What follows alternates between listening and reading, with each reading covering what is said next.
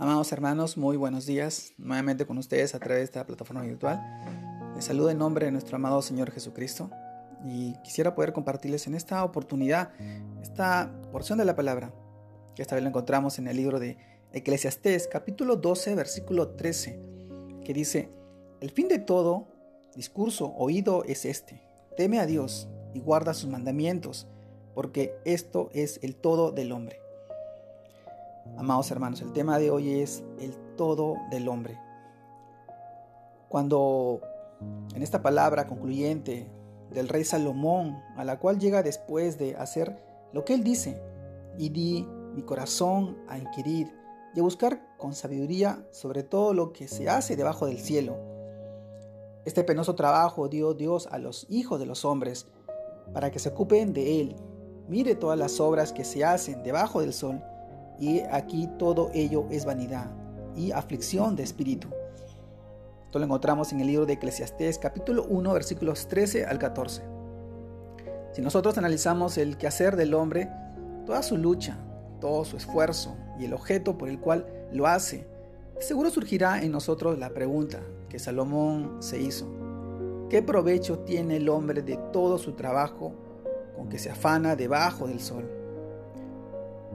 Lucha, nuestra lucha se esfuerza, lucha, se esfuerza, se afana el hombre por las riquezas, posesiones y bienes materiales, profesiones, ocupaciones, actitudes muchas cosas, para ya tarde entender que desnudo salí del vientre de mi madre y desnudo volveré allá. Nada de lo que nosotros adquiramos o poseamos en esta vida puede estar con nosotros. Esto lo encontramos en el libro de Job, capítulo 1, versículo 21. Se esfuerza, lucha y se afana el hombre por adquirir sabiduría humana, por conquistar títulos, por destacarse en la ciencia, en sus diferentes trabajos, para tratar de entender la conclusión a la que llega Salomón. Entonces dije yo en mi corazón, ¿cómo sucederá al necio? Me sucederá también a mí. ¿Para qué pues he trabajado hasta ahora por hacerme más sabio? Y dije en mi corazón que también esto era vanidad, porque ni del sabio ni del necio habrá memoria para siempre. Pues en los días venideros ya todo será olvidado y también todo morirá, el sabio como el necio. Eclesiastés capítulo 2 versículos del 15 al 16. Busca el hombre lucha, lucha, se afana y se esfuerza por vivir, ejercer el señorío que Dios le dio cuando le dijo, Fructificad y multiplicaos, llenad la tierra y sojuzgadla y señoread en los peces del mar y en las aves de los cielos y en todas las bestias que se mueven sobre la tierra.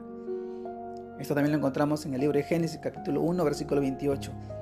Y tarde después comprender que lo que sucede a los hijos de los hombres y lo que sucede a las bestias, lo mismo, el mismo suceso es como mueren los unos, así mueren los otros y así misma respiración tienen todos. No tiene más el hombre que la bestia, porque todo es vanidad. Todo va a un mismo lugar. Todo es hecho del polvo y todo volverá al mismo polvo.